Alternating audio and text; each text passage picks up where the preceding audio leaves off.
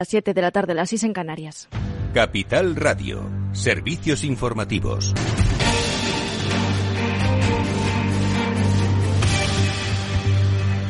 Muy buenas tardes. Los asesinatos de periodistas han aumentado en 2022, según Reporteros Sin Fronteras, Lorena Ruiz. Sí, el balance anual publicado por Reporteros Sin Fronteras afirma que el número de periodistas encarcelados ha batido récord por segundo año consecutivo. En concreto, el número asciende a 533, mientras que 57 han sido asesinados, 65 están secuestrados y 49 se encuentran en paradero desconocido.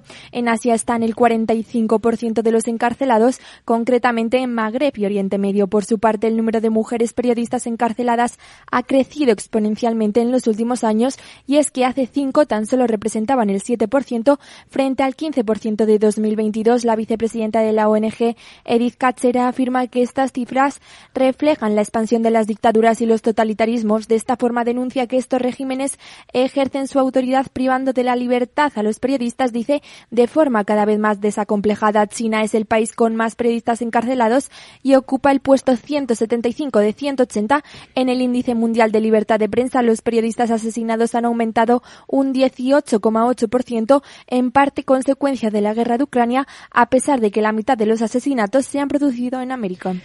Gracias, Lorena Ruiz. Y siguen haciéndose públicos nuevos datos sobre el Qatargate que apuntan a Marruecos tras llevar a la cárcel a la eurodiputada Eva Kaili, ya ex vicepresidenta de la Eurocámara. La trama de sobornos de más de 1,5 millones de euros para comprar influencia en el seno del Parlamento Europeo por parte de Qatar podría ampliar la mira hacia el vecino sur de España, según la eurodiputada socialista Ana Gómez.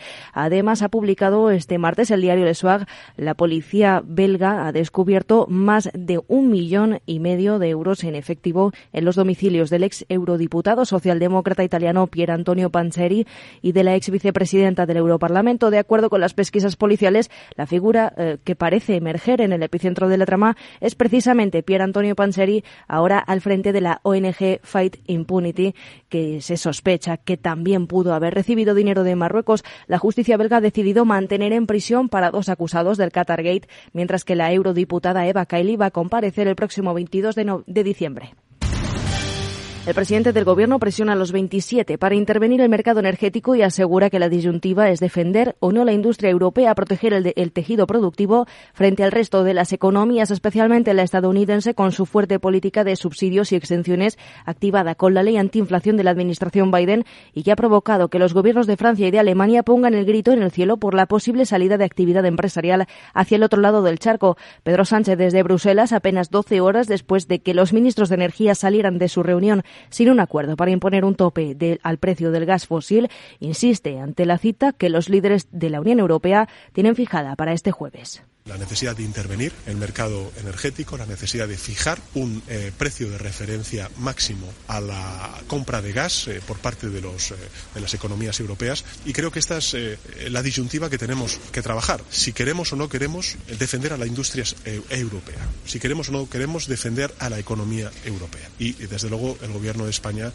junto con otros muchos, creo que la mayoría de gobiernos europeos estamos por defender a nuestra industria, por defender a la economía europea y en consecuencia por tener unos precios razonables. El principal desacuerdo está ahora mismo en el precio a partir del que establecer el tope. La última propuesta que tienen sobre la mesa los países europeos y que España rechaza consistía en fijarlo en una horquilla entre 160, precio mínimo, y 220, el máximo, 220 euros por megavatio hora. Pero Alemania y Holanda, que tienen eh, la preocupación de que la medida perjudique el suministro energético, han pedido que nunca pudiera ser el tope inferior a los 200 euros. Este es el debate que eh, está liderando, entre otros, eh, España desde hace muchos meses. Venimos sosteniendo, defendiendo la necesidad de limitar ese precio, de dar una señal a los mercados de que vamos, sin duda alguna, a defender a nuestra industria, a nuestro tejido productivo y a las familias y esperamos llegar a un acuerdo. Entre tanto, el Banco Central Europeo pronostica altas tasas de inflación, al menos hasta el 2025. La inflación en la eurozona, que firmó sobre el 10% el mes pasado, se va a mantener en niveles altos, más altos de los deseables para el supervisor europeo, aunque espera que bajen progresivamente hasta registrar, según los pronósticos que maneja, un 2,3% en 2024 y un 1,9% en 2025. Eso es todo por ahora. Continúen informados en capitalradio.es. Les dejamos en Afterwork con Edu Castillo.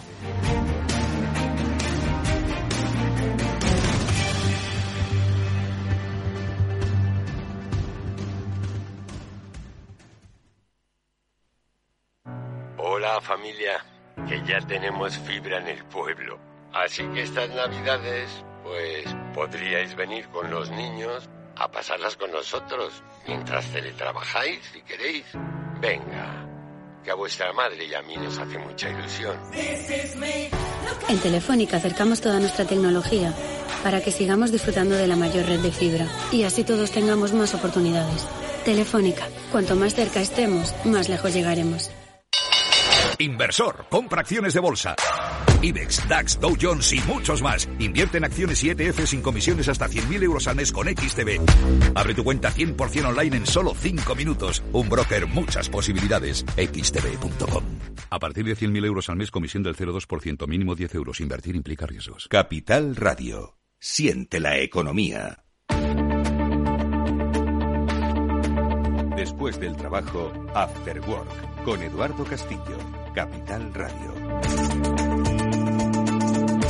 ¿Qué tal amigos? Muy buenas tardes, bienvenidos un día más a este After Work. Aquí en la sintonía de Capital Radio comienza este programa. Hoy nos va a quedar, como muchas veces, un programa muy tecnológico porque vamos a ver cómo a través de los procesos de innovación y de disrupción tecnológica las empresas pueden, podéis cambiar. En primer lugar vamos a hablar con una compañía especializada en el modelaje de procesos. Básicamente, pues cómo hacer mucho más eficiente lo que hacemos cada día. A través de la experiencia de GBTech, con la presencia de José Antonio Sánchez, su director aquí en España, es una empresa alemana, vamos a conocer cómo funciona esto del modelaje de procesos y luego nos vamos a detener en las previsiones tecnológicas 2023. Los expertos de Paradigma ya las han trazado, especialmente focalizadas en la inteligencia artificial. Bueno, pues con uno de los responsables de trazar esas tendencias, con Alberto Grande, arquitecto de software de Paradigma Digital, vamos a ver dónde se va a mover el mundo que viene. Esto es After Work, amigos, y por cierto, que se me olvida decirlo, la segunda parte, transformador. Hoy hablaremos sobre cómo la banca realiza su proceso de transformación digital. Con la AEB, la Asociación Española de la Banca, serán los protagonistas de este transformador que hacemos, como sabéis, con los especialistas de Salesforce. Comenzamos el programa.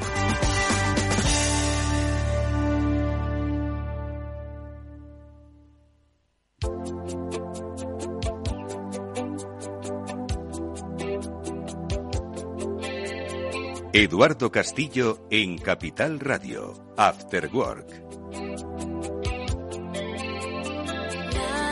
Bueno, vosotros que vosotros que nos estáis escuchando sois pues sois gente pues muy ducha en el mundo de la economía, pero otros no lo somos tantos y por eso nos gusta pues conocer cuáles son los procesos que muchas veces hacen que las compañías sean pues mucho más eficaces, más eficientes.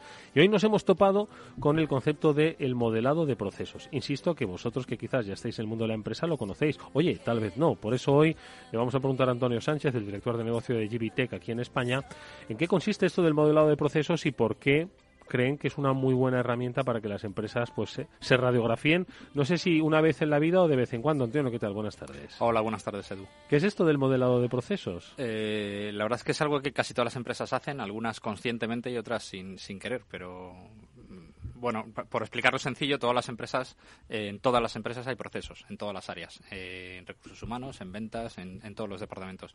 Puede ser un proceso, por ejemplo, la contratación de un empleado, uh -huh. o las ventas, o el soporte a clientes. O, al final todos son procesos. Todo es un proceso. ¿verdad? Todo es un proceso en esta vida.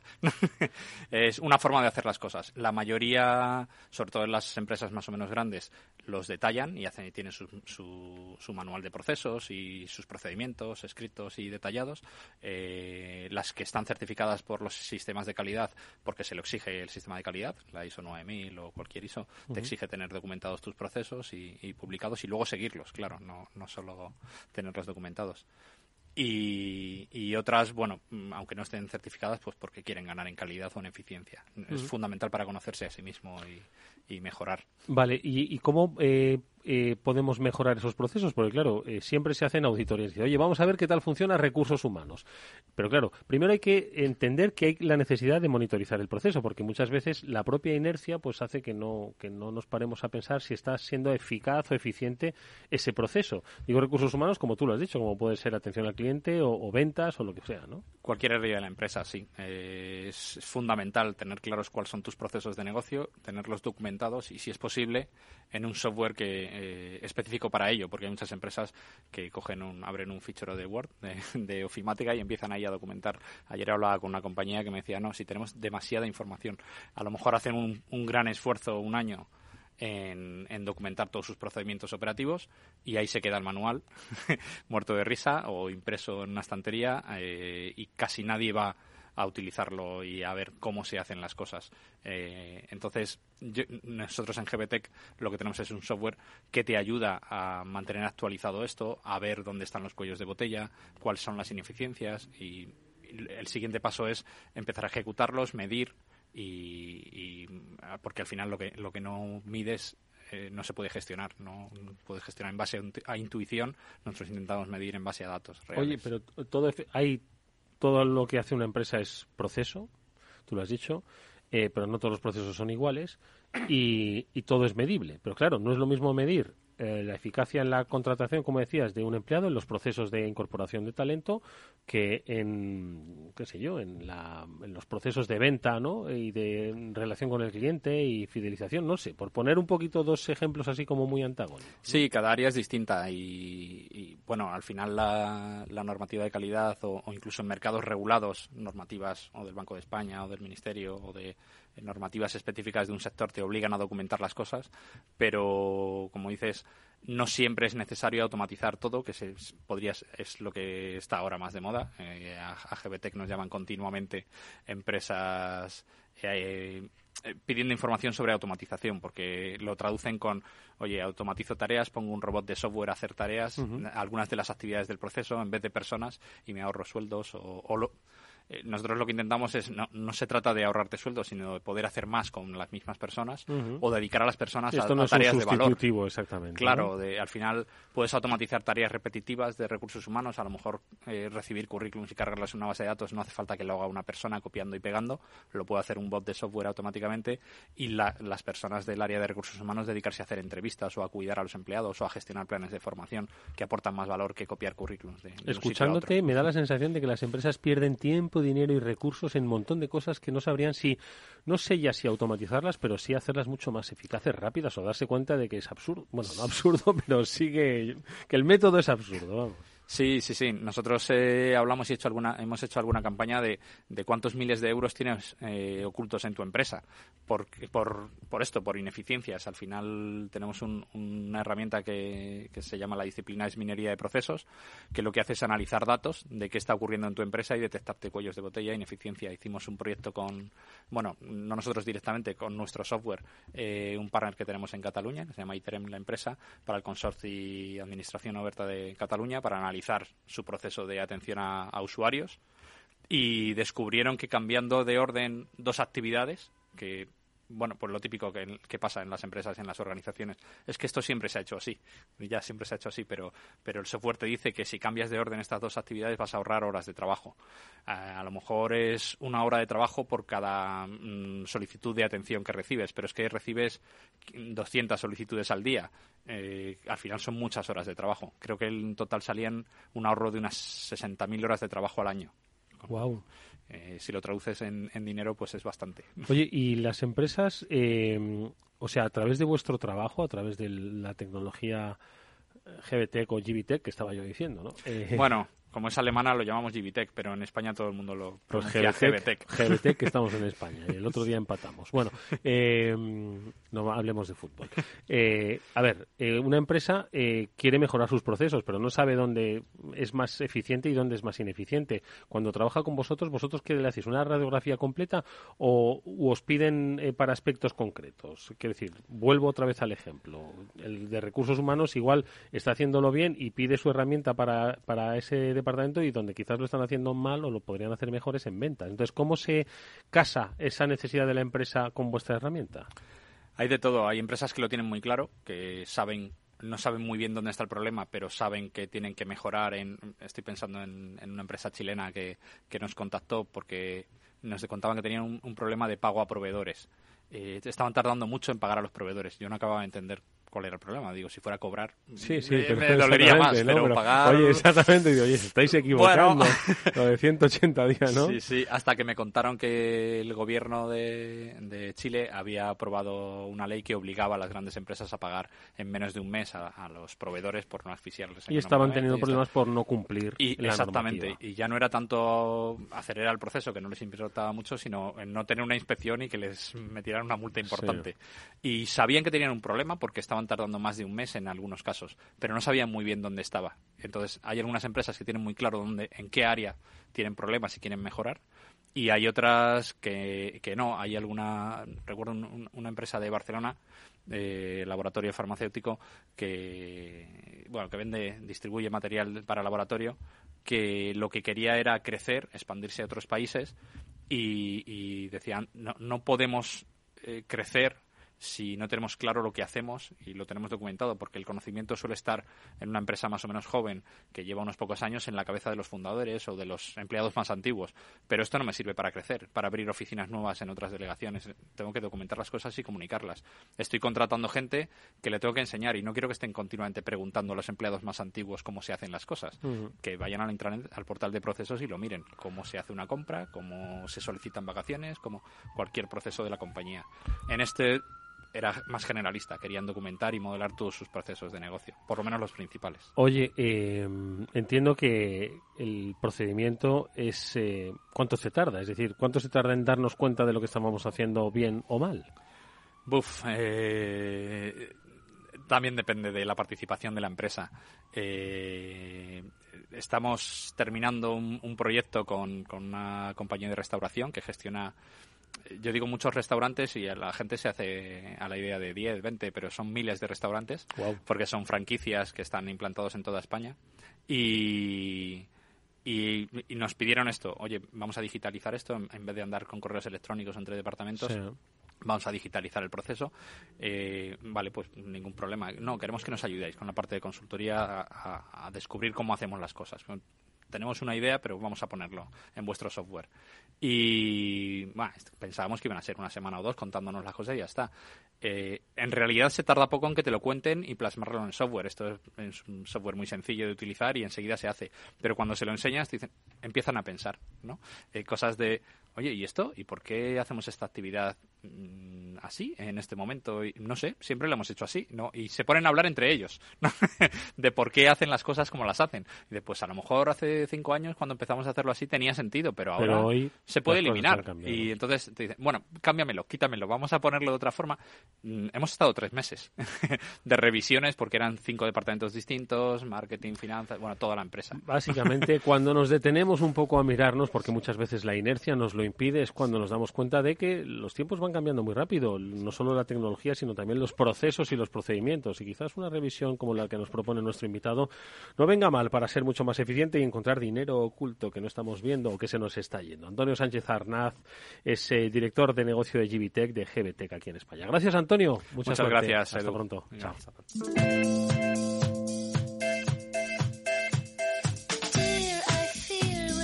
Eduardo Castillo en Capital Radio, After Work.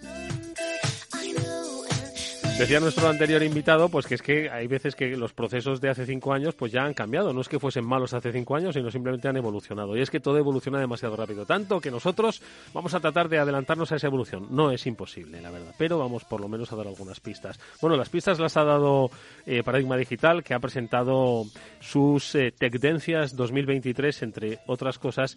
Y pues nosotros nos queremos aproximar a ellas para ver si están en nuestra estrategia o debemos empezar a incorporarlas. Alberto Grandes, arquitecto de software en Paradigma. Alberto, ¿qué tal? ¿Cómo estás? Buenas tardes.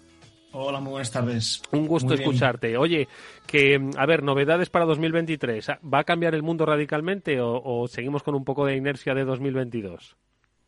Va a cambiar, pero sigue cambiando, más bien sería la respuesta, ¿no? Yo creo que llevamos unos cuantos años de cambio bastante importantes y sobre todo muy, muy interesantes. Y ah, vale, eh, lo de interesante te aseguro yo que no hace falta jurarlo, pero oye, ¿y por dónde vamos a encontrar, no lo sé, ¿qué, cuál dirías tú que, como experto que analiza año tras año no estas tendencias, eh, qué palabra va a ser la del próximo año? Digo, ¿qué palabra digital va a ser la del próximo año? ¿La inteligencia artificial u otra, u otra cosa? Eh, la inteligencia artificial ha sido, un, yo creo, una palabra que ha estado aquí durante los últimos años y es que es una de las grandes revoluciones ¿no? de, de la última década prácticamente desde que volvió a despertar. En este caso, nuestra pequeña predicción, ¿no? puesto que siempre la metemos, intentamos matizar un poquito qué área de la inteligencia artificial va a ser la que despunte y este área, nuestra apuesta por completo es eh, sobre aquella inteligencia artificial que permite hacer generación tanto de imágenes como de texto. Ya en los últimos, en este último año, en 2022, hemos visto una auténtica revolución en cuanto a temas de texto, generación de texto. Hay un, modelos como GPT-3 ha supuesto un, auténtico cambio en lo que había eh, hasta ahora, sobre todo porque eh, se ha abierto al público. Por tanto, tanto investigadores como personas físicas han podido acceder y han generado mil y un casos eh, que originalmente la inteligencia artificial no estaba programada para poder hacer, haciendo ver que esta inteligencia es mucho más generalista de lo que jamás hubiésemos pensado, resolviendo problemas como, por ejemplo, resumir un texto, ¿no? una, una, tarea que en principio esta inteligencia no estaba hecha para, para esa labor. Eh, recientemente otros modelos como Whisper, que ha salido además hace nada, hace prácticamente un mes, eh, está revolucionando absolutamente todo porque la calidad que tiene la traducción de texto, el speech to text se suele llamar, ¿no? Es decir, tú hablas, la inteligencia artificial te lo reconoce, está superando con creces lo que se había visto hasta ahora y nuevamente utilizando mecanismos de inteligencia artificial que ya existían simplemente conectados de otra forma. Si damos el salto hacia la parte de imágenes, bueno, 2023 ha sido, ha sido increíble. Yo creo que el mayor salto que nunca jamás ha habido en este tema. Tenemos modelos como Dalí, o como Stable Diffusion, que han generado una cantidad de imágenes que es imposible de diferenciar de la, de la realidad. Pero es que encima cada vez, cada semana prácticamente han salido nuevas mejoras y nuevas versiones de estos modelos que hacen realmente predecir un futuro que puede ser increíble. Y aquí yo dejo una pequeña píldora. Hasta ahora hemos visto que todos estos modelos generan imágenes estáticas. ¿Van a ser durante este 2023 capaces de generar vídeo? ¿Será el 2023 cuando veamos un corto o un anuncio publicitario generado únicamente y exclusivamente por una inteligencia artificial? Madre mía. madre mía, madre mía los, eh, los periodistas ya es que estamos curados de espantos, pero ahora los publicistas están, se están asustando, ¿no? O, los creadores, ¿no? es cierto que es un debate que es, está aquí y en el que yo entiendo, Alberto, que esto no viene a sustituir, sino que viene a convivir, ¿no? Y de alguna forma, pues la inteligencia artificial creadora encontrará su espacio, su espectro y, por supuesto, en convivencia con la natural, con la humana, ¿no? Por supuesto, y se generarán profesiones en las cuales sean especialistas en usar estas inteligencias artificiales y en, modificarlas o, en este caso, entrenarlas para que cumplan los cometidos. Al final, todo esto son simplemente herramientas y cae en nuestra labor el hacer un buen uso de ellas y, por supuesto, el arte tradicional nunca jamás va a desaparecer. Hmm. Oye, me fijo en dos tendencias más que habéis puesto sobre la mesa. El WhatsApp e-commerce. Eh, que va a aumentar sus ventas en 2023. Te tengo que confesar que jamás pensé, vamos, yo el WhatsApp, es cierto que hay una generación, esa generación Z, que cuando le preguntas por qué redes sociales utiliza, te habla de WhatsApp como si fuese una red social. Quizás los de otra generación pensamos que es una vía simplemente de comunicación y de envío de mensajes. Hoy se muestra como una plataforma de comercio incluso. Efectivamente, y esto va a colación con un término que se llama super app, que va totalmente de la mano. La super app eh, nacen en China eh, su, principal referente es una aplicación que se llama WeChat. Aquí nosotros no la tenemos. Eh, pero este concepto lo que intenta hacer es unificar en una sola aplicación la capacidad que otras muchas te pueden llegar a proporcionar. El ejemplo más clásico es tú tienes una aplicación en la cual te permite pedir comida a tu restaurante favorito. Luego tienes estas otras aplicaciones que te permiten, son agregadores, pero te permiten pedir a muchísimos otros eh, restaurantes, por ejemplo. ¿no? Y encima, además, le permite que estos restaurantes no tengan que tener un sistema de delivery propio, con lo cual pueden reutilizar el que la plataforma les, les proporciona. Con lo cual tú como usuario tienes mayor variedad de restaurantes, el restaurante se ahorra el tener que tener un sistema de delivery propio. Porque, eh, ¿qué es lo que va a suceder con WhatsApp? ¿no? Em, creemos que WhatsApp va a ser una de las siguientes super apps en este sentido que se, van, que se van a crear.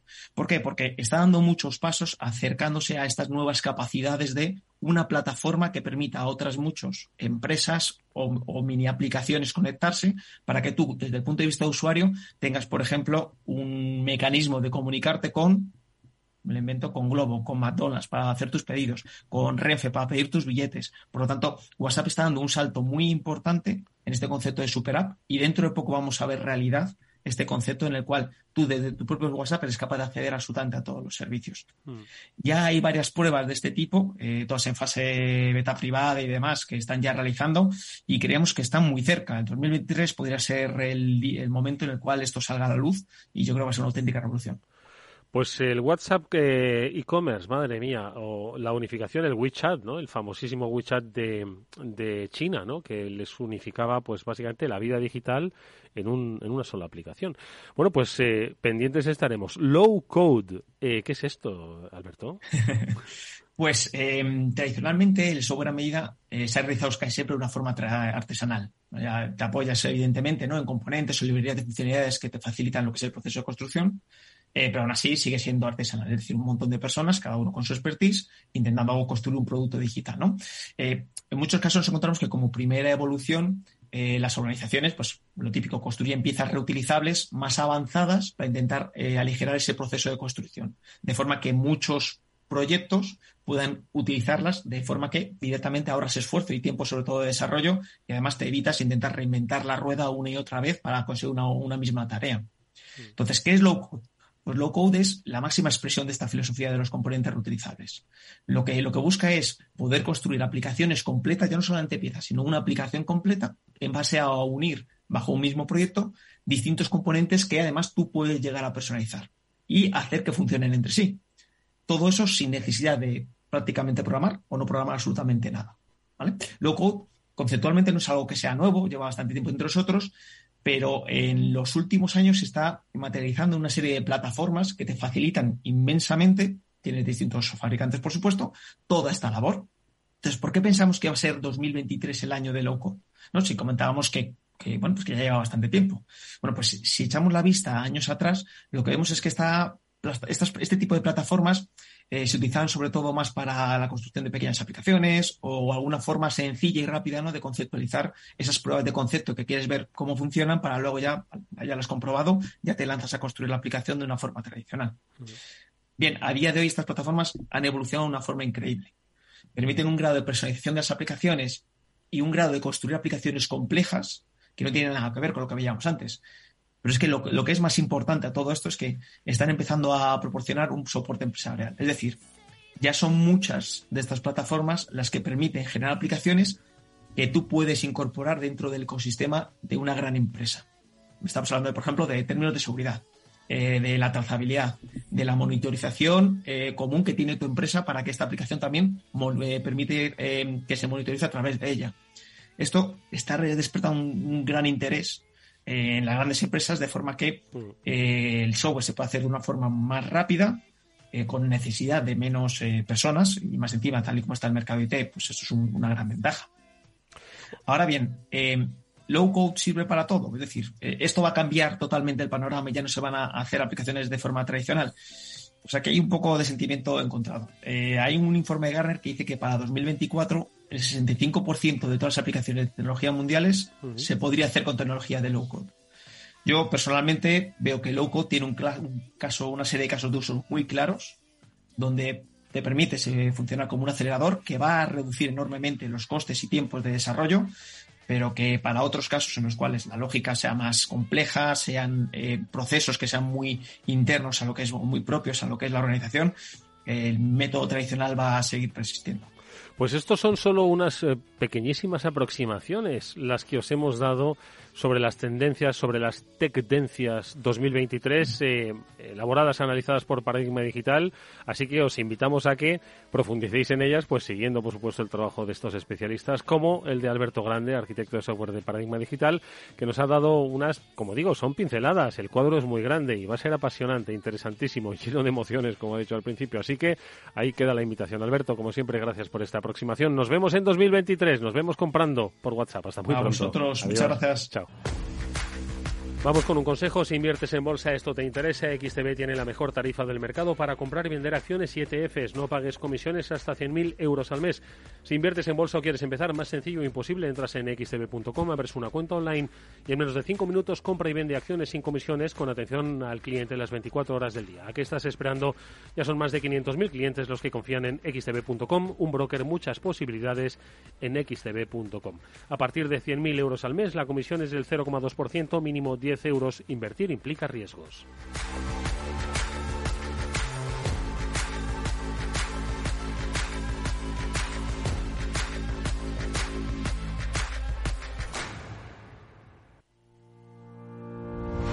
Los miércoles a la una de la tarde en Capital Radio, Gestión del Talento. El escaparate de la formación para el empleo. Expertos formadores, agentes sociales y representantes de la Administración se dan cita en este espacio para impulsar el valor de la formación y el talento. Un espacio de Fundae, la Fundación Estatal de Formación para el Empleo, dirigido por José Joaquín Flechoso.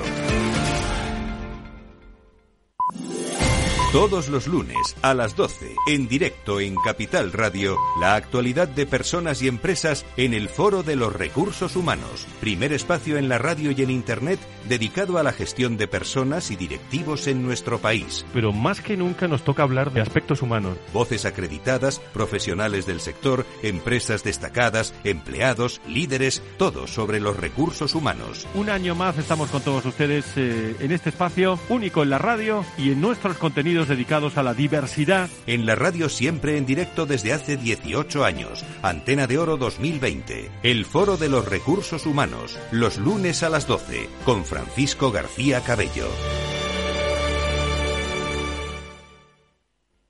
A continuación, El Transformador. De la mano de Salesforce.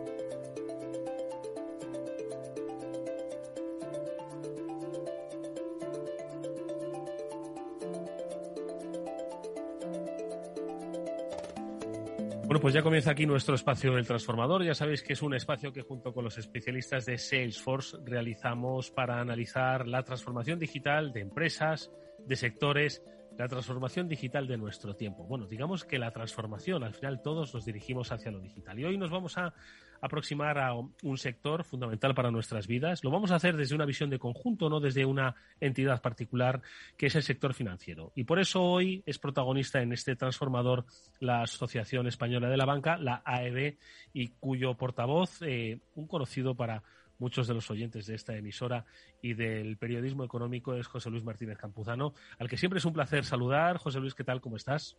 ¿Qué tal? Buenas noches. Un placer saludarte. También nos acompaña en esta charla Alejandro Romero. Él es el vicepresidente regional del área de servicios financieros de Salesforce en Iberia. Alejandro, ¿qué tal? Buenas tardes. ¿Qué tal, Eduardo? Muy bien, encantado de saludarte.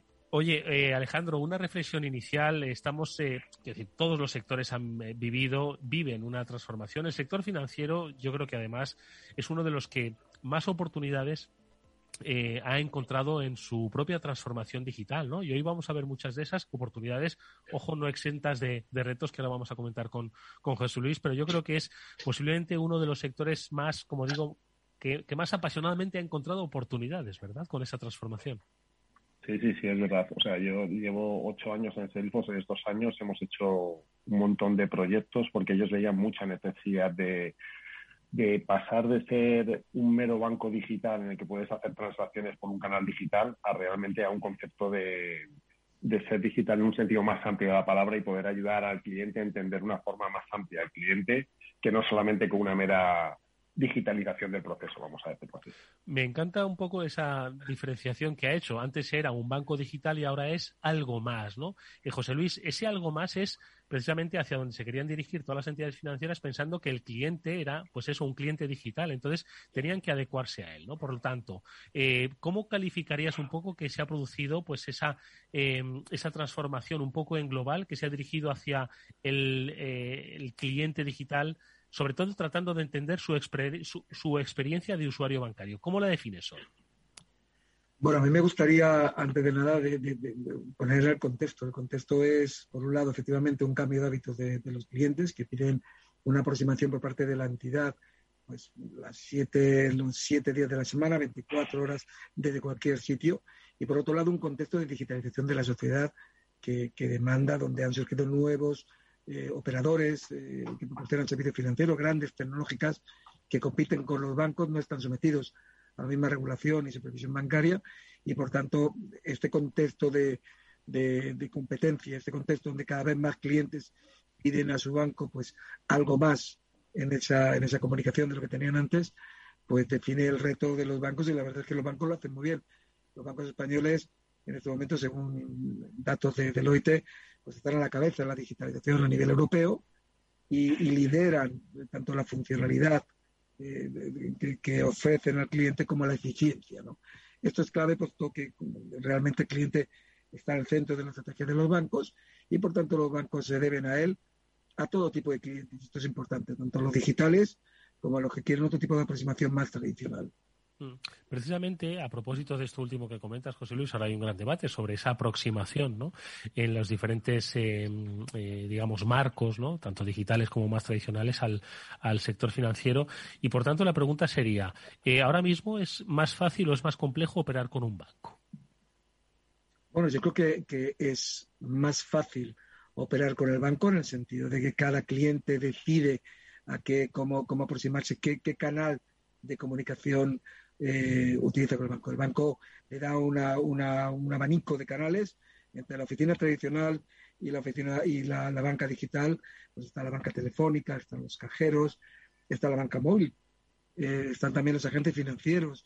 Incluso los, los bancos están llegando a acuerdos con terceros, como sería el caso de Correos, para dar servicios financieros en zonas rurales. Por tanto, ese es el abanico de, de, canales de comunicación que ofrecen los bancos y el cliente se adapta a aquel que le, que le, que le es más favorable. ¿no? El objetivo por parte de los bancos es dar servicio a todo tipo de clientes y, y darlo en las mejores condiciones posibles. Alejandro, reflexiones en, en torno a esta evolución que hacía, hacía José Luis. Bueno, pues fíjate, yo complementando lo que dice José Luis, cuando me junto con cualquiera de los bancos en España, yo siempre les digo que tienen la mala suerte de que tienen el canal, el, mayor volumen de canales que hay en ninguna empresa tiene tantos canales como puede tener un banco. O sea, José Luis lo decía, dice, tiene la red de oficinas, o sea, dan servicio telefónico en la web, tienen aplicación móvil, pero lo amplían a correos, lo dan vía terceros. O sea, no, no, hay ninguna empresa o sea, ningún otro sector que tenga tantos canales, o sea, aparece WhatsApp, pues quiero estar también en WhatsApp, o sea, y, la, gente les está obligando a ir hacia ese mundo, lo cual les complica mucho. Y lo, cual nos llevará a un punto que seguro que durante la reunión hablaremos, que es el concepto de la ciberseguridad, que también habrá que verlo más adelante, porque esto les genera muchísimos problemas que, como decía, mm, eh, no lo tienen las empresas no reguladas. Mm. que lo tiene mucho más sencillo. Entonces, es verdad que tienen un reto muy grande y muy complicado. Entre los bancos, también estoy de acuerdo que son los que, que, la, banca española es la que más avanzada está en este sentido de todo. O sea, si, quitamos el concepto de las fintechs que pueden estar fuera, ¿vale? si lo, que, lo comparamos con otro tipo de bancos equivalentes a, a cualquier banco español, banco, caja y demás, eh, yo pienso que son los que más avanzados están en el concepto de la transformación digital. Los que más pasos han dado. En, en ese sentido, eh, José Luis, em, ¿en qué punto estaría entonces eh, la banca española en su estrategia de poner al cliente en el, en el centro, comparado quizás con otros eh, sistemas o con otras entidades de otros países? Pues precisamente está, está mostrando que eso es así. Es decir, que el, servicio de, de atención, el servicio de, o el canal de comunicación que ofrecen los bancos es un canal gratuito, es un canal inclusivo, es un canal que es evaluable. Lo, fundamental es que sea evaluable y, sea valorable y es, y es las 24 horas del día, repito, y en cualquier sitio, en cualquier lugar donde te encuentres. ¿no? Por tanto, esa estrategia es clara, porque al final eh, es el cliente el que decide.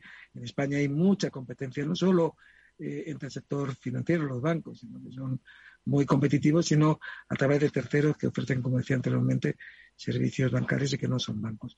Es verdad que, que, como decía Alejandro, los, los, los, yo, yo diría que los bancos son las fintech tradicionales que impulsan y colaboran con las, con las nuevas fintech, eh, impulsan las startups y simplemente porque realmente el, el, objetivo es dar el mejor servicio a un cliente cada vez más exigente.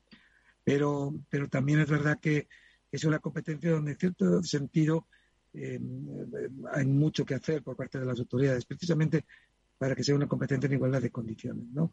Y de la misma forma que, que los nuevos operadores, las nuevas tecnológicas, eh, tienen la posibilidad de, obtener información de los bancos, pues también tienen que lograr que los bancos obtengan información que sea manejable y que, que les permita mejorar la atención y el manejo de los datos que son los clientes son dueños de ellos, pero evidentemente ese manejo permitido puede proporcionar un servicio cada vez más eficiente.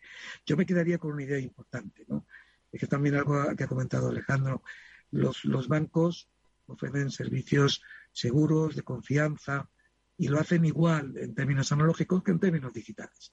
Está por verse, naturalmente, que otro tipo de competidores eh, pues ofrezcan esa, esa confianza y, ese, y esa garantía en el manejo tanto de los datos personales como de los datos. Mm. Luego hablaremos eh, de privacidad y de seguridad y sobre todo a lo que hacía referencia efectivamente Alejandro, ¿no? Esa amplísima superficie de exposición más que ningún otro sector, ¿no? Pero en ese proceso decía también Alejandro que en los últimos ocho años pues no había visto eh, eh, otro sector tan dinámico, ¿no? En este sentido. Entonces, os lo pregunto a los dos, primero a ti Alejandro, ¿cómo se ha producido ese, ese proceso de adopción de la tecnología en el sector financiero en el, en el sector de los bancos aquí en España? Ellos, eh, una de las, uno de los problemas que cuando nosotros empezamos a hablar con ellos se estaban encontrando era, o sea, aparte de la competencia de las posibles fintech, que yo mis sensaciones que en España en aquel momento no les preocupaba tanto, o sea, lo veían más, una, o sea, al final una fintech nunca va a ser un banco el depositario del dinero de cualquier otra, siempre habrá un banco, o sea, casi toda fintech tiene un banco detrás y seguirá haciendo su labor, ¿vale? Ellos uno de los problemas que habían era otro tipo de empresas, como podía ser el propio Amazon. Entonces, Amazon tiene mucha información, eh, como decía José Luis, sobre la intención de compra del cliente. Y eso les permite poder hacer ofertas a los clientes que ellos no pueden hacerlas hasta un momento después. Es decir, si tú te vas a comprar, pongamos un teléfono móvil en Amazon, Amazon te puede ofrecer la financiación, te puede ofrecer el seguro, Claro, el banco ya llega tarde cuando te lo va a ofrecer, porque el mm. momento clave para ofrecértelo es el momento de la compra. Entonces, yo pienso que eso es una de las grandes cosas que estaban buscando, entender mejor al cliente y ver el momento del cliente. esto es algo que no lo puedes hacer con tu sistema transaccional puro, porque cuando llega la transacción ahí ya todo se ha producido. Entonces, te hace falta, uno, todo se ha producido, dos, hasta que salió PSD2 tampoco estaban habilitados para poder utilizar información de compra del cliente en favor del banco. O sea, el PS2 es verdad que les ayuda a que puedan utilizarlo en favor de, en beneficio del cliente. Entonces, todo esto les ha dado pie a tener que intentar conocer de una forma mucho más amplia al cliente, tener una relación distinta, más cercana a ellos y, el más cercana yo pienso que, que no voy a cambiar las oficinas porque la oficina es muy cercana. O sea, depende en el ámbito en el que te mueves, es muy cercana. Es verdad que cuando hay una persona, un perfil distinto que no va a la oficina, lo que les ha obligado es abrir estos canales de gestores que muchos bancos llaman gestores remotos porque no quieres ir a la oficina y lo que quieres es que poder hablar con una persona y que te estén atendiendo con la misma calidad que cuando vas a una oficina. Entonces, todo este tipo de, de inquietudes, vamos a decir, es lo que les abrió a empezar a hablar con nosotros y buscar soluciones que pudiesen complementar esas áreas. En ningún momento querían cambiar nada de lo que ya existía, que ya funcionaba. Y yo pienso que lo que hay que hacer es intentar mejorar como en las otras áreas donde tienes que mejorar tus, tu, rendimiento y, tu, relación con el cliente, sobre todo. Muy interesante. José Luis, ¿cómo se ha vivido desde dentro? Esto, claro, la visión de los expertos de Salesforce, ¿no? Que acompañan a diferentes sectores. Desde dentro, ¿cómo se ha vivido esta adopción de la tecnología? Bueno, pues fíjate que, en la última década la, la, inversión en tecnología por parte de los bancos españoles les ha permitido estar muy preparados y, durante la pandemia todo ha funcionado. Es importante decirlo, todo ha funcionado. Es decir, que que, la, existencia de, un canal digital como, el que hemos tenido ¿no? en, la, oferta de bienes y servicios financieros, más las oficinas que han estado abiertas. Hemos sido, los bancos han sido casi el único sector, diría casi el único sector que ha mantenido toda su operativa abierta, ha permitido precisamente que la economía funcionara, ¿no? Y, en ese sentido hay que, hay que agradecérselo a las entidades, a la labor de los profesionales, de la banca que, que, han logrado efectivamente y que están logrando en estos momentos, están poniendo todos sus recursos también a que, a que la economía, la recuperación económica sea fuerte. Pero ese esfuerzo en digitalización tiene, ha sido acompañado, en el caso de los bancos españoles, con un esfuerzo en mantener el buen servicio también a través de los canales. Y es importante recordarlo. Los bancos españoles ofrecen sus, sus, sus servicios financieros a todo tipo de clientes y se adaptan precisamente con el centro del cliente, con el cliente como centro de su estrategia, a resolverles eh, las dudas y los deseos que te puedan tener.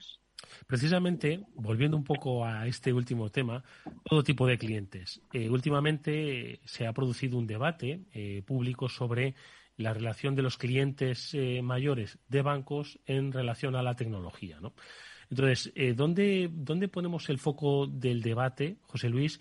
Sobre todo pensando que al final todos tarde o temprano vamos a ser mayores, pero somos personas que sí que tenemos un poco de vínculo con la tecnología, ¿no? Y que vamos a tenerlo, ¿no? A futuro. Y más cuando estamos hablando de escenarios de eh, longevidad, ¿no? Y de aumento de la esperanza de vida, ¿no? Entonces, mm, ¿cuál dirías que es la situación del debate entre tecnología, mayores y, servicios financieros? Bueno, durante la, pandemia los, los, bancos tenían claro cuáles eran sus prioridades. Una de ellas ya le he comentado, ofrecer servicios financieros la segunda era proteger a sus clientes, especialmente el colectivo de personas mayores que eran más vulnerables ante la, ante la enfermedad. Una vez que la pandemia se está superando, llega el momento de reajustar el servicio ¿no? y mejorar y reforzar la accesibilidad. Es en ese sentido donde nos hemos enfocado, se están enfocando los bancos y, ha dado lugar, obviamente, a la publicación de un decálogo de, de, prioridades, donde lo fundamental ha sido precisamente una atención personalizada, ¿no? Atención personal, ampliar las horas de, servicio de caja, dar servicio telefónico, ampliar también las horas, eh, darle preferencia a los mayores. Es decir, una serie de objetivos que se van a cumplir, que ya de hecho se están cumpliendo, y el objetivo es precisamente pues garantizar el mejor servicio no solo a las personas mayores, sino a todo tipo de personas que tienen eh, diferentes capacidades, ¿no? Eh, el acceso a servicios financieros es fundamental, ¿de acuerdo? Y en ese sentido los bancos lo están cumpliendo. Ojalá que, las medidas tomadas por el sector sean seguidas por, por otras medidas similares por parte de otros sectores, también por parte de la administración pública. Sí, sí, claro, porque el tema de la tecnología y los mayores no solo afecta eh, exclusivamente a los sectores financieros, sino tú mismo lo has apuntado, ¿no? A la administración pública que cada vez, ¿no? Eh, reclama más relación digital con toda la población en, su conjunto. Es un tema muy interesante, el que obviamente hay, hay mucho que hay mucho que decir. Y pero, si me permite solo, solo Eduardo, hay, hay, eh, tan interesante es que tenemos que ver la tecnología y la digitalización como un complemento ¿no? al, al resto de los canales. Yo, yo he comentado un abanico de, de, canales y obviamente el canal digital es uno de los más importantes, sobre todo para la población joven y para, para un determinado cliente que, que, tiene, que, requiere pues una aproximación más online, ¿no? Pero, eh, pero es un complemento, ¿no? Es decir, que sí que es verdad que la transformación digital de la economía y de la sociedad es un hecho. Yo creo que todos la forma en que nos comportamos, la forma en que pensamos tiene mucho que ver con esa transformación, pero es evidente que, tenemos que, atender a todo tipo de, colectivos y si hay una parte de los mayores que requiere, que quieren un tipo de atención eh, personal, pues ahí la tienen, ¿no? Y, los bancos en ese sentido están cumpliendo porque realmente, como, como bien decías al principio, el centro de su estrategia son los, son los clientes. Oye, y en el tema que eh, hacía referencia antes Alejandro, el de la ciberseguridad, eh, ¿qué lectura hacemos cuando estamos hablando de experiencia de cliente? Es cierto que hoy la ciberseguridad, lo hablamos mucho en este programa, bueno, pues es uno de los factores a tener en cuenta por todas las empresas de todo tipo, tamaño, condición y sector, ¿no? Pero lo ponías eh, como un punto importante en la relación con el cliente y sobre todo en la experiencia de cliente, Alejandro.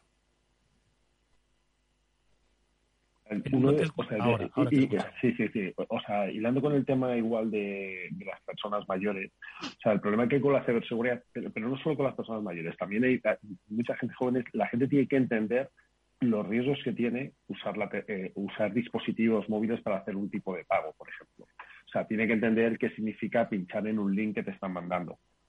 Todo este tipo de cosas yo pienso que, que es una formación que hay que dar, que es muy importante porque al final tampoco podemos echar todo, o sea, normalmente un banco pone toda la seguridad necesaria para que, o sea, al final el objetivo de un banco es guardar tu dinero y que el dinero no se lo roben.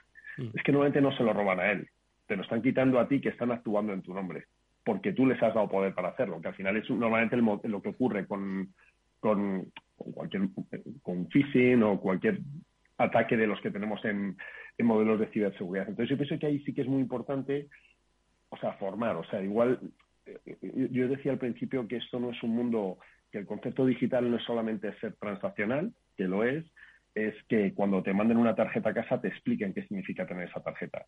Que te expliquen que, o sea, hay muchos bancos ahora mismo que ya te permiten que tú la tarjeta la puedas tener bloqueada desde el móvil, por ejemplo, que te expliquen qué significa eso y cómo puedes usarlo, de forma que solamente cuando vas a utilizarla la desbloqueas, la usas y la vuelves a bloquear.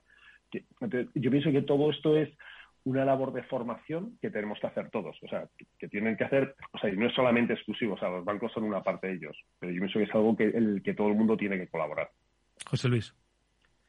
Pues nada, añadir que, evidentemente los bancos invierten eh, mucho dinero para, precisamente para proteger los datos personales y, las finanzas de los clientes, pero también es verdad que, hay una, que la parte, la voz más débil de esa cadena de protección puede llegar a ser el propio cliente, ¿no? Fíjate, nosotros en noviembre eh, mandamos un vídeo de ciberseguridad con apoyo de las fuerzas de seguridad eh, y también de las autoridades eh, supervisores, etcétera. Y, el título del vídeo yo creo que es bastante orientativo de lo que estamos hablando, ¿no? No siempre les ocurre a nosotros. Y sobre todo lo que subyace en, en el mensaje es, es el sentido común. Es decir, no hacer en, el momento en que operas, en el momento en que entras en canales digitales, algo que en tu vida diaria no harías. ¿no? Por tanto, sentido común eh, y sobre todo es evidente tener cuidado, ¿no? Y, por tanto es prioritario que esa labor de constitución que hacen los bancos y que invierten mucho para proteger, lo hagamos todos, ¿no? Es decir, si entráis en la página de la EB, veréis que cada, cada cierto tiempo emitimos campañas de, de concienciación, algunas veces con la policía, otras veces lo hacemos a nivel europeo, pero, pero es importante que, todos conozcamos eh, los riesgos de la misma forma que conocemos las ventajas de, de, trabajar y de, entrar en canales digitales. Un último aspecto eh, me gustaría comentar en estos, eh, bueno, apenas dos minutos. Es un tema que no da para dos minutos, pero lo habéis mencionado y no quiero dejar pasar. Que hablemos del mundo fintech, no tanto del mundo fintech, sino de vinieron, lo digital vino a veces a eh, ocupar espacios donde quizás negocios que ahora se han ido transformando, pues antes no llegaban, pero que ahora sí que tienen la agilidad y el dinamismo para llegar a donde llegan las fintech. En este sentido, eh, desde la Asociación Española de Banca, ¿cómo crees que el sector ha conseguido entender el espíritu fintech y ha llegado hasta ofrecer ellos servicios propios de lo que sería una fintech, José Luis? Yo creo que, hay que entenderlo y, de una forma muy sencilla porque las dos características de los bancos es precisamente su capacidad de adaptación y su innovación. Los bancos se impulsan, han impulsado a lo largo de, la historia reciente ¿no? la, proceso de innovación en, las economías y a nivel social y por tanto esa capacidad de esa doble capacidad de adaptación e innovación tiene mucho que ver con la transformación que estamos viendo a nivel digital. Yo antes lo, la, las he definido los bancos como las fintech tradicionales, y realmente colaboran, impulsan y, colaboran con las fintech que están surgiendo. Es un caso diferente en las grandes tecnológicas que ya hemos comentado, ¿no? Pero la fintech, la colaboración es plena porque al final el cliente es el objetivo. Alejandro, tu reflexión sobre el mundo fintech. Bueno, fíjate, yo, yo ahí sí que veo en los últimos años, les veo que se están adaptando muchísimo más los bancos. O sea, y es, verdad que tienen un gran problema, que es la regulación. O sea, el banco, eh, o sea, le, implica... es menos ágil que una fintech. Claro. Fíjate, no, solamente menos ágil, implica invertir un montón de dinero. Cada vez que llega una regulación nueva, es el dinero que el banco tiene que invertir para poder cumplir esa regulación. Mm cosa que las fintechs no están obligadas, lo cual les permite al final esa agilidad y, poder hacer ciertas cosas. La verdad es que muchos bancos, para algunas de, tampoco una fintech puede actuar en cualquier área de la que actúa un banco. Hay ciertas áreas que solamente un banco puede seguir actuando. O sea, muchos han, creado empresas vamos a decir, paralelas que están fuera de la parte del banco para poder dar servicios de fintech puros, para poder competir contra lo que sería una fintech pura. O sea, no sé, os pongo, por ejemplo, el tema de los TPVs, o sea, cómo vender TPVs o, los medios de pago en, en el punto final de venta, pues según están llegando, o sea, en España solamente existía el, el modelo del TPV que te vendía el propio banco, o sea, ahora tienes mm. otras alternativas para poder hacerlo, el propio Apple se quiere meter. Si tú quieres competir ahí, tienes que salirte del modelo banco y tener empresas paralelas que te, que te agilicen ese modelo. Yo pienso que al final son empresas paralelas que para ellos no deja de ser un partner muy vinculado al banco, que les permite generar ese negocio que luego se queda también en el banco. Y, es verdad que para vender un TPV no tengo que cumplir una regulación y no tenía sentido tener todo el coste asociado que tengo un banco. Entonces yo pienso que, hay que en muchas de esas áreas ellos han visto la forma de, de dar ese giro. Es verdad que nunca, yo no, no veré nunca al banco, o sea, en el sentido de la fintech suele ser muy disruptiva, en el sentido de que arranque un modelo, nunca veré un banco muy grande que arranque un modelo de esos, pero al final lo que se han dado cuenta es que de todas esas fintechs muchas van desapareciendo, las que más o menos se quedan en un o sea, que se ve que van creciendo es donde ellos están intentando introducirse también, que me parece una, una estrategia acertada para un banco cuando no, no, es su única, porque al final para la mm. fintech es su única vía de comercialización, vamos a decir, para el banco es una de las áreas más que puede tocar. Yo creo que eh, hoy el resumen eh, mejor que podemos hacer es un resumen de memoria, pensar cómo hace 15 años nos relacionábamos con nuestra entidad financiera, la que fuese aquí en nuestro país, y cómo lo estamos haciendo hoy, y pensar si esa transformación se ha dirigido pensando en nosotros, en nuestra facilidad. Yo creo que es, como digo, la mejor reflexión que podemos hacer tras una interesante charla que hemos tenido con José Luis Martínez Campuzano, el portavoz de la Asociación Española de la Banca, al que le agradecemos mucho que haya estado con nosotros estos minutos. José Luis, ha sido un placer verte. Encantado, muchas gracias. Y también, por supuesto, Alejandro Romero, vicepresidente regional del área de servicios financieros de Salesforce aquí en Iberia. Alejandro, gracias por tu experiencia y conocimientos. Hasta muy pronto, Alejandro. Gracias a vosotros. Nosotros nos despedimos mañana que volverá el programa a la misma hora y por supuesto hasta la semana que viene que volverá un nuevo transformador aquí con la ayuda de Salesforce. Gracias y hasta entonces.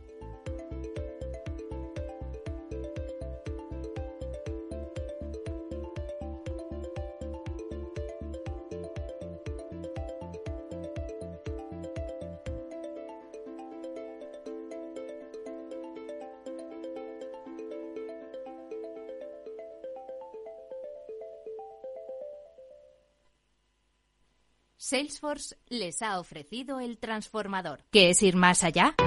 Con Arval podrás llegar donde te propongas de la forma más sostenible y darle a tu empresa todas las soluciones de movilidad que necesite, asesorando con las mejores opciones de movilidad para las distintas necesidades de tu flota, con vehículos electrificados, bicicletas, coche compartido. Arval, la transición energética arranca aquí.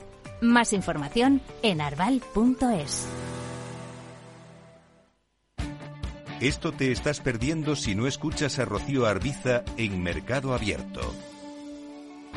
Alberto Roldán, director de inversiones de Metagestión. La revisión a la baja del crecimiento en España no ha sido gratuita ni lo va a ser.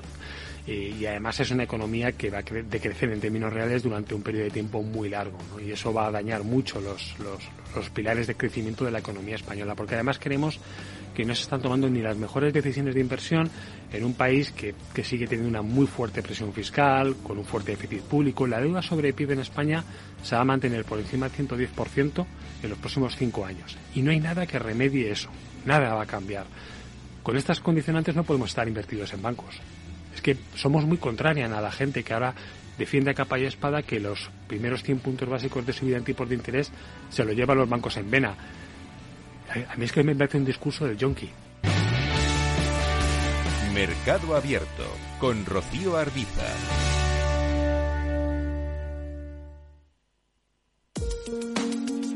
De forma no intencionada, los usuarios pueden abrir agujeros de seguridad al conectar su ordenador o smartphone a la red de su empresa, incluso cuando utilizan una VPN. Reducir la superficie de ataque con un modelo Zero Trust se ha convertido en una necesidad para las empresas. Descubra más en zscaler.es.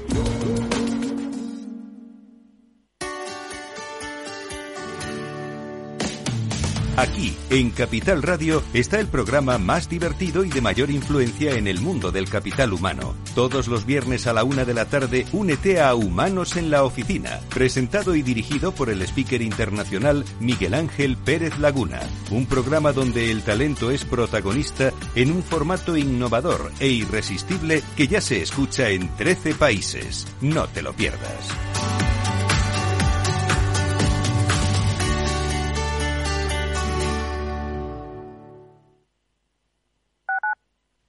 Capital Radio 103.2.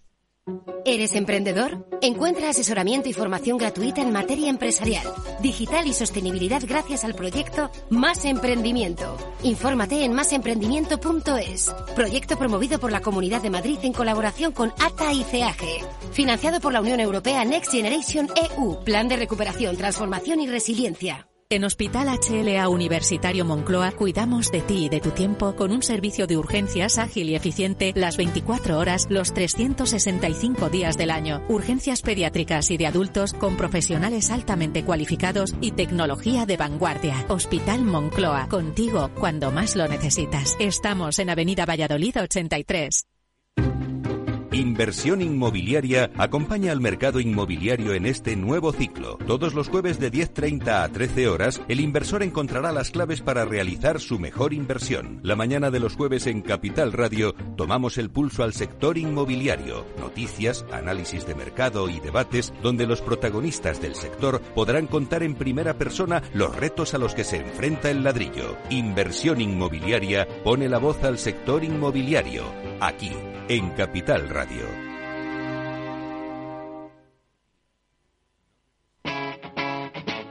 Capital Radio.